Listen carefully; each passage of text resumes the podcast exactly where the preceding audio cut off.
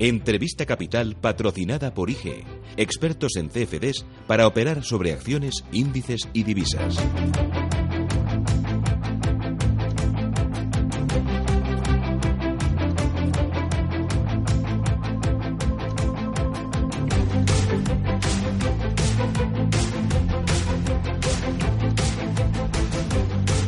8 y 14 minutos de la mañana, Radio Intereconomía, arranca nuestro tiempo de tertulia. Hoy nos acompaña Miguel Borra. Miguel, ¿qué tal? Muy buenos días. Hola, muy buenos días. Presidente del Sindicato de Funcionarios de SIP. Nos acompaña Francisco Vera, Managing Partner de Action Strategies. Eh, Francisco, ¿qué tal? Buenos días. Muy buenos días, Susana. Recién llegado de Cuba, ¿no? Pues sí, esta semana hemos estado trabajando un poquito allí. Eh, contento, yo creo que eh, la isla en los últimos años eh, se están generando muchas oportunidades también para, para empresarios no solo españoles, sino empresas, empresas en general europeas. Pues vamos a ver si, si por lo menos los empresarios españoles nos vamos posicionando también cada vez con un poquito más fuerza, más fuerza allí. Y a la espera también de qué es lo que decide Su Majestad y el Gobierno en general sobre la, la visita, la visita de Su Majestad a, la isla, que para, para muchos empresarios sería realmente un un abrazo importante al trabajo que estamos haciendo allí. Enseguida me lo cuentas. Si Aurelio García del Barrio es profesor del IEB, Aurelio, ¿qué tal? Buenos días. Muy buenos días. ¿cómo bueno, ayer qué te pareció lo de Wall Street, ¿eh? Uf.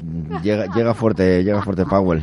Eh, eh, es, bueno, vamos a hablar de, la reunión ayer de los funcionarios con Montoro. Vamos a hablar también del Banco Central Europeo. Luis de Guindos mm, se va a presentar como eh, sucesor de Constancio, segundo puesto dentro del Banco Central Europeo y de la postura del Partido Socialista sobre esto. pero antes, si me permiten, voy a saludar a Juan Carlos Sureta, él es presidente de Renta 4 Banco. Don Juan Carlos, ¿qué tal? Muy buenos días. Buenos días, Susana. ¿Cómo vivió ayer el desplome de Wall Street? Bueno, pues realmente ha sido una corrección que de alguna manera se esperaba porque lo que no era sostenible era esa sucesión de récords históricos día tras día en, el Dow Jones y en el Standard Poor's y en los restantes índices americanos. Pero es verdad que la velocidad, la, intensidad y la velocidad de la caída siempre nos sorprende, por mucho que estemos preparados, porque obviamente cuando un mercado ha subido un 25%, como lo hizo el año pasado la bolsa americana, y cuando en el mes de enero había subido casi un 10% adicional, pues es lógico que haya una corrección. Pero la velocidad de la caída y la intensidad, como digo, eh, no nos deja de sorprender, por mucho que uno ya lleve años y décadas incluso en, en la bolsa, ¿no? Y realmente eh, eh, fue muy llamativo incluso la aceleración de ayer al final de la sesión, que bueno, parece que se está corrigiendo un poco esta mañana, ¿no? En los, en los futuros, ¿no? Bueno. Pero realmente sí que es llamativo, sin duda, ¿no? No cabe duda. Bueno, como presidente de Renta 4 Banco está muy pendiente de, de, lo que pasa en los mercados financieros, de las oportunidades de inversión. Ayer presentó eh, Renta 4 Banco su beneficio de 2017. Veo que el beneficio atribuido eh, alcanza los 16,5 millones de euros, lo que supone un crecimiento del 36,2%. ¿En qué se apoya este crecimiento? Bueno, pues básicamente se apoya en el crecimiento de las comisiones. Las comisiones han crecido un 8% en términos de comisiones netas y sobre todo las comisiones de gestión que han crecido el doble, un 17,5%. Yo creo que realmente lo que se está confirmando en los últimos eh, trimestres es ese perfil de Renta 4 Banco como un banco de gestión patrimonial, un banco de gestión de ahorro que es el perfil eh, que progresivamente pues hemos ido tomando. Actualmente ya los activos bajo gestión de clientes prácticamente están en 10.000 millones de euros, muy cerquita. Los activos de clientes de la red propia sobrepasan ya los 10.000 millones, son 10.846 millones, y esa es la clave de ese beneficio. Yo, más allá del beneficio, destacaría quizá en dos datos de lo que es la estructura y la fortaleza de balance. El dato de retorno eh, sobre el capital, que es un 19,4%, es decir, muy superior a, la banca española, al resto de la banca española, y el dato del, capital regulatorio, que es un 18,5%. Esto lo que demuestra es que no es incompatible eh, tener un capital fuerte y tener a la vez una fuerte rentabilidad del capital. Yo creo que realmente a veces cuando se está hablando de que los bancos si, si tienen más, más capital van a ser menos rentables, yo, yo creo que nuestro caso demuestra que es compatible tener un capital fuerte y una rentabilidad también muy fuerte sobre el capital. Y yo ese creo que es un dato muy destacable. También el dato de crecimiento de activos y bueno, eso nos permite pues dar un dividendo de 0,1 por 0,1 euros por acción en la Junta de abril que complementará a los 0,2 que ya hemos repartido en noviembre. Cuando me habla del crecimiento de activos, veo que el patrimonio de los fondos de inversión de renta 4 ha crecido a un ritmo del 34% y el patrimonio de los planes de pensiones ha crecido un 19%. Eh, son crecimientos muy buenos, ¿eh? Bueno, yo creo que son datos buenos, pero lo más interesante es que son datos que continúan datos buenos de anteriores trimestres. Quiero decir que hay una, una tendencia eh, muy, muy, muy continua, muy estable, y, eh, y, yo creo que eso es lo importante, más que que un trimestre sea muy bueno, pues que, que el conjunto de los trimestres realmente ha sido eh, muy, muy bueno, eh, todos ellos, ¿no? y efectivamente ese es el dato fundamental. ¿no? Eh, estamos en mercados complicados, como antes decía Susana, pues mercados muy complicados. Yo creo que lo, lo, que tiene Renta 4 es esa pedagogía con el cliente, ese, esa ayuda a ese ahorrador que quiere invertir, a ese ahorrador que se transforma en inversor.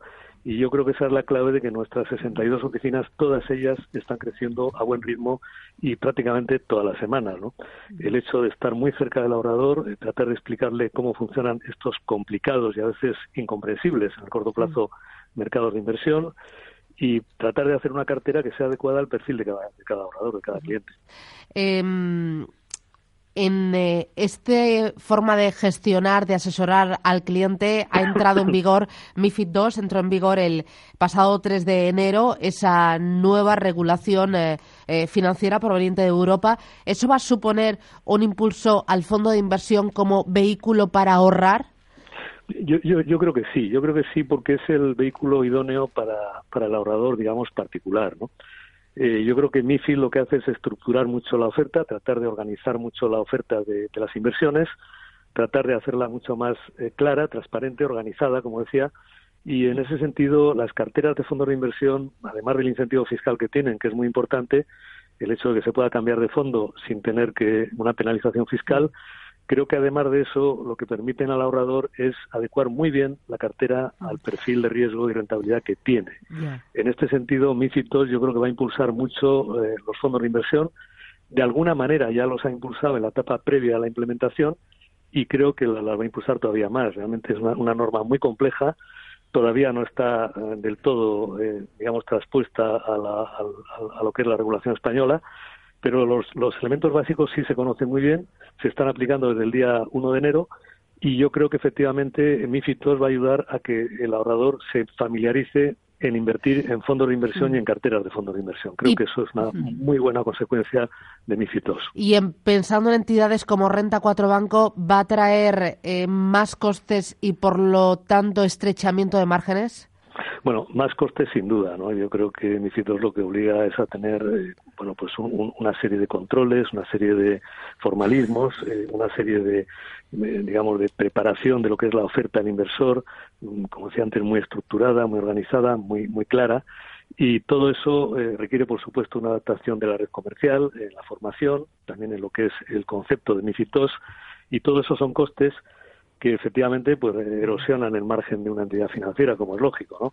En cualquier caso, eh, como antes comentabas, probablemente el volumen también sea mayor, el volumen en fondos de inversión, y eso puede compensar esa subida de costes. Mm. Y, y, en todo caso mm. es una norma que es buena para el ahorrador. Claro. Por tanto, en mm. principio tenemos que asumir esos costes.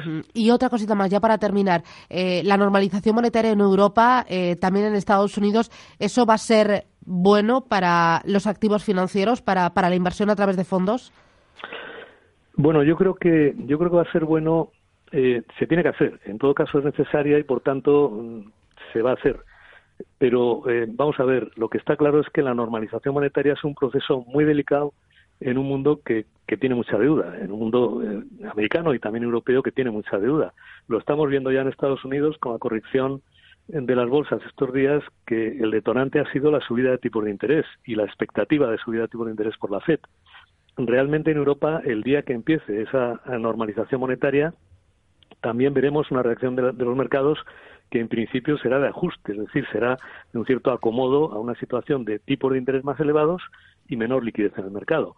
Por tanto, en ese sentido, eh, una parte de esa pedagogía al ahorrador, al inversor, es mentalizarle con que viene un año en el cual va a empezar la normalización de tipo de interés y es un proceso complicado que va a generar volatilidad en el mercado. Ayer hemos visto cómo la volatilidad en Estados Unidos ha, subido a, a 37. Sí. Es decir, ha tenido un, una subida ayer del 115%. Eh, quiero decir que al final eh, yo creo que esto forma parte también de esa pedagogía y de esa eh, educación al inversor de cómo funcionan los mercados financieros y hay que, hay que decirle que no, no suben todos los días, sino que tienen volatilidad y que tiene que estar preparado para esa volatilidad. Creo que eso es lo que debemos hacer las entidades financieras, eh, porque si no lo haríamos mal nuestro trabajo, haríamos, estaríamos vendiendo mal ese producto. Mm, don Juan Carlos Ureta, presidente de Renta 4 Banco, enhorabuena por las cuentas y a trabajar duro para afrontar este año 2018. No queda otra. Gracias. Muchas gracias. Un placer. Adiós. IG ha patrocinado este espacio. Descubra nuestros CFDs sobre 10.000 mercados en www.ig.com.